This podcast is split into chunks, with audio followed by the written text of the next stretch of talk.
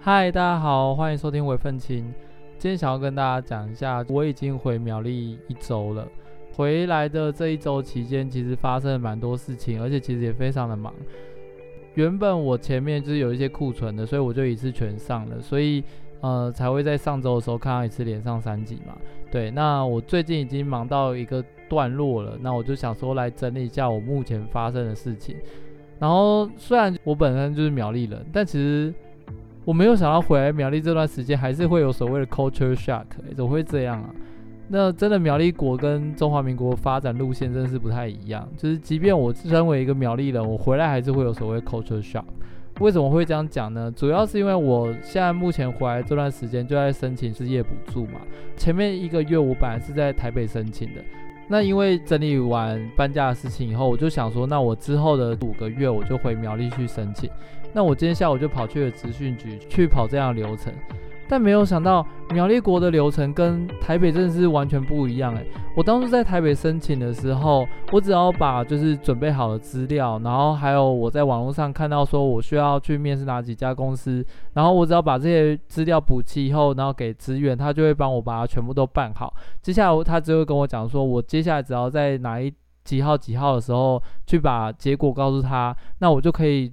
坐着领钱了，但在苗栗不是这样诶、苗栗的苗栗的职员他真的很认真，非常认真的害怕我找不到工作的感觉，他要我认真选工作，然后还然后我就随便选了一个给他，他还说天哪，你不能选这个，这样子跟你的经历不一样，这样你会没有办法找到工作。我心里想说你是有多害怕我找不到工作，我就只是来申请个失业补助，我就是要去面试，然后失败，然后领我的补助。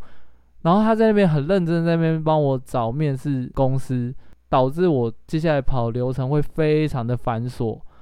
对，就是我在台北，我可能只要把这些资料都准备好，而且我可以事前都准备好，我只要带去，然后我坐在那边，然后他就开始跑他流程，我也不用去跟他多讲什么，然后他就会把它全部都跑完。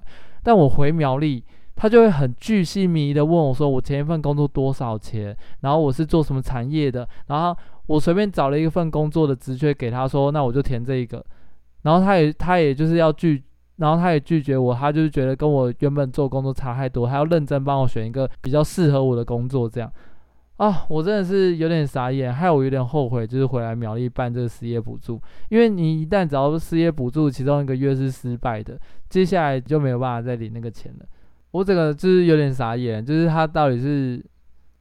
而且他在问我的过程中，我们中间还有一度小争吵，就是他问我说我之前费领多少的时候，我就跟他报一个数字，后来我就加注说哦，因为公司给我报的底薪不是我真正领到的月薪，所以之前费本来就是会少一点。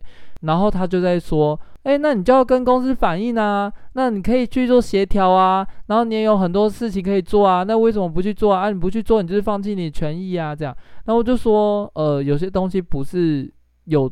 管道可以做，你就可以做的。有些是有那个法条，但是你不能去用啊。总之，我就觉得他有点，难不成就是苗栗国都这么的朴实吗？就是他都认为啊，法条在那边，为什么你不会用啊？你不会用，那就是你的问题呀。那我心里想说，哦、啊，这个人一看就是没有没有经过社会洗礼的，怎么会这么天真呢？啊！我真的是有点后悔回苗栗去办所谓失业补助，诶，早说，反正每个月只要上台北一次，而且我基本上之后应该也会蛮常上台北的。那我就想说，那为什么当初还要想回苗栗办？我真的是有点后悔耶。我没有想到苗栗的流程跟台北流程真的不一样，这真的是一个很严重的 culture shock。非自愿离职证明这么难拿，我真的很怕他帮我把这个事情搞砸了。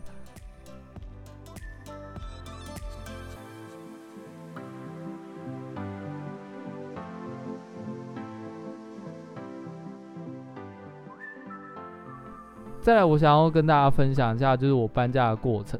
但是其实我真正要讲的是，并不是就是我怎么搬家这件事情。虽然我在台北宿舍买了一张床，是棉豆腐的双人床。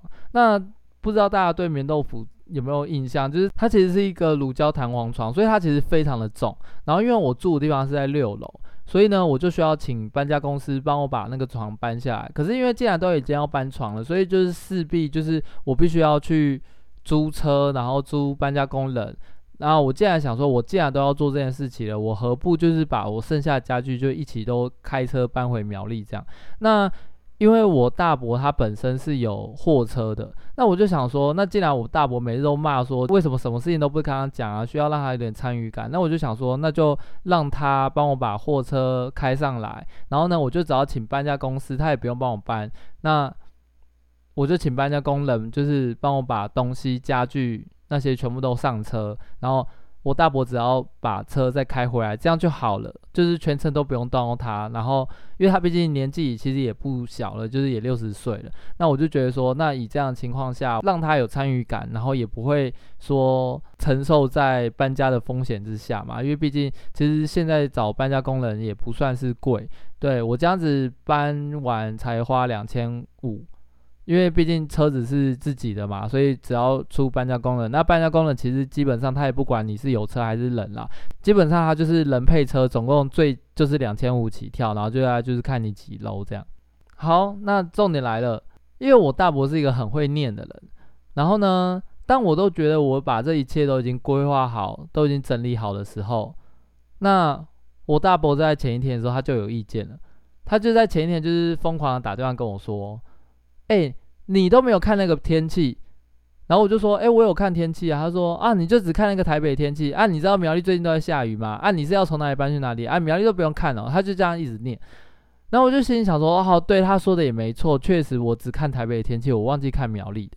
然后我就看了一下苗栗，然后我心想说，哦，苗栗看起来也还好吧，苗栗也是就是下雨几率不太高。那于是我又很放心，然后继续做我的事情，因为就是在前一天晚上嘛，我就想说我都已经打理好了。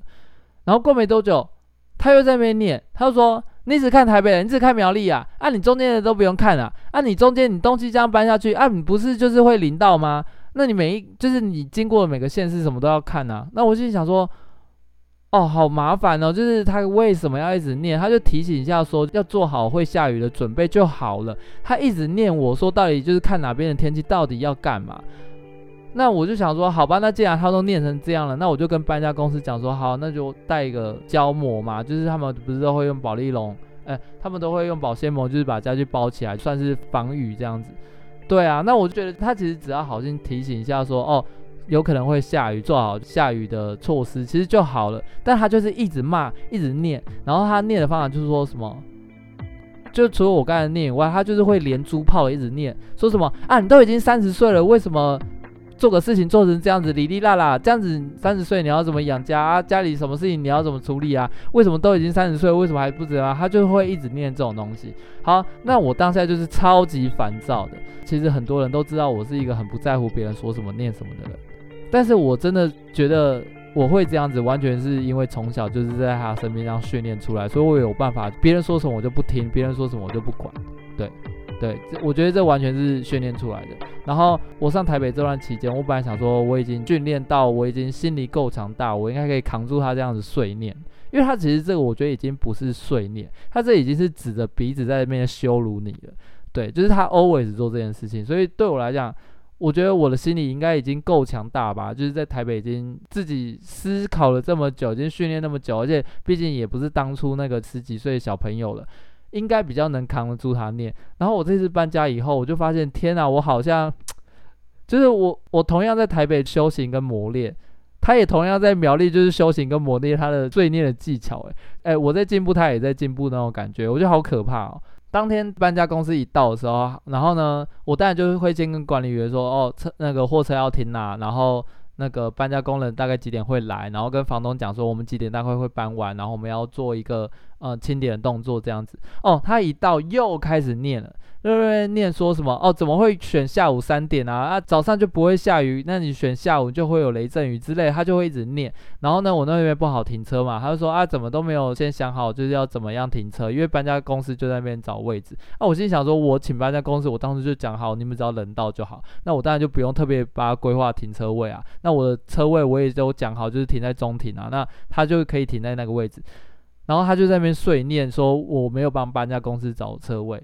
然后呢，在搬家公司，因为他比较晚到嘛，他当然就先上去看，然后上去看我住的地方，因为他第一次到我住的地方，就在那边碎念说什么啊，我家具怎么买那么烂啊，都买一大堆垃圾啊，然后垃圾还要搬回苗栗啊，然后占空间啊，那搬回去到底要干嘛？哇，真的是很厉害。他就什么都可以一顿念，然后就念说什么啊，我东西怎么都没有打包好啊，这干嘛干嘛，就是他就疯狂的念，念到真的是我从出生到入关，我觉得他都会一直念，一直念，一直念，一直念，一直念，一直念。然后，其实我说实在的，我没有很想理他，但是呢，我又无法制止他。然后我又觉得他念这所有东西，我其实一点都不在乎。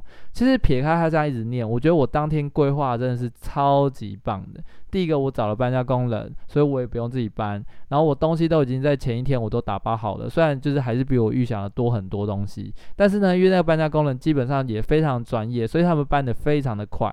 然后房东也没有刁难我，然后。因为我是提早搬家，所以其实房东还是有退我押金。虽然我有还没有去查他到底有没有全退，但是对我来讲，我只要有拿回押金，我都觉得还算是蛮开心的。然后呢，呃，楼下的管理员他也让我们就是把货车开开进来，所以我觉得我也就是都规划得非常好。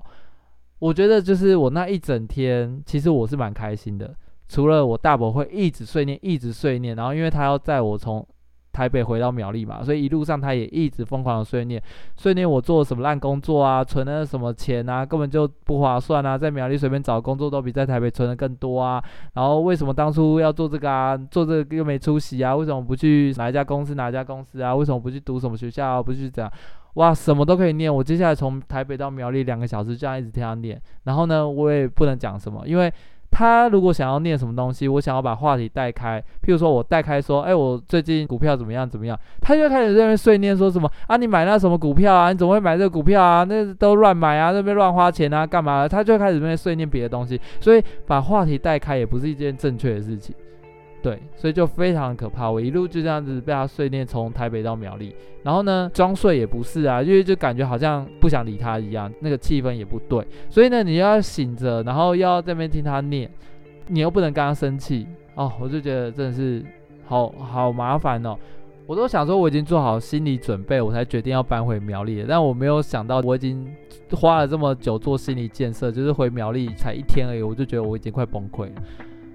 对，大概就是这种感觉。然后呢，今天早上又遇到那个天真浪漫的承办人员，很积极想要帮我找工作，让我不能领到失业救济金。我实在是觉得好像跟我想的完全不一样哎。虽然身为苗栗居民的我，但是我对于苗栗国的文化真的是超级有 culture shock。对，然后。就是把东西都搬回家里以后，接下来我大伯的碎念当然就持续进行嘛，因为东西就要搬下来，然后搬下来他就继续碎念说：“你看他搬一堆堆垃圾，现在要放哪里啊？你都不能放在一楼啊，或者放在一些大的公共空间。”他就叫我全部搬去二楼放这样。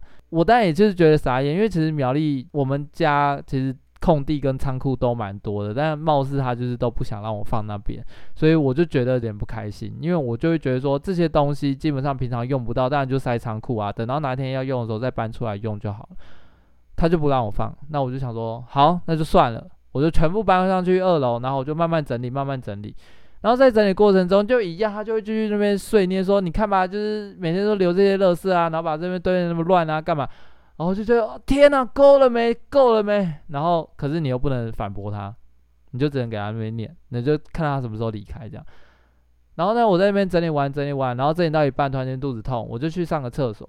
然后我去上个厕所以后，那当然不可能这样就把客厅灯关掉嘛。然后他一走进来就被说：“你看客厅就没有人，灯还可以这样开开的，是要多浪费电？这么浪费，我就把你赶出去。”然后我心想说：“天哪，我才回来第一天而已，就是到底在冲他笑。”然后我就觉得天哪，我会不会待一个月？我就想要赶快找工作，还比较轻松。就是其实对于很多人来讲，就是回家是一种放松。但对我来讲，其实回家就是打仗。对我来讲，工作真的才是放松。所以其实很多人很难理解为什么我工作可以这么的任性。因为对我来讲，工作才是放松，好不好？在家里真的超级紧绷跟压力大的。对，大概就是这种感觉吧。就是我相信很多人很难理解，但没办法，这就是苗栗国的 culture shock。呀，那我今天分享就到这边为止。那希望大家都可以在家里可以放松放松。那身为一个就是刚回苗栗的 culture shock 的人呢，那我看一下我可以到底可以撑多久。我当然是希望可以就是待好五个月六个月，领好失业补助金，领好领满。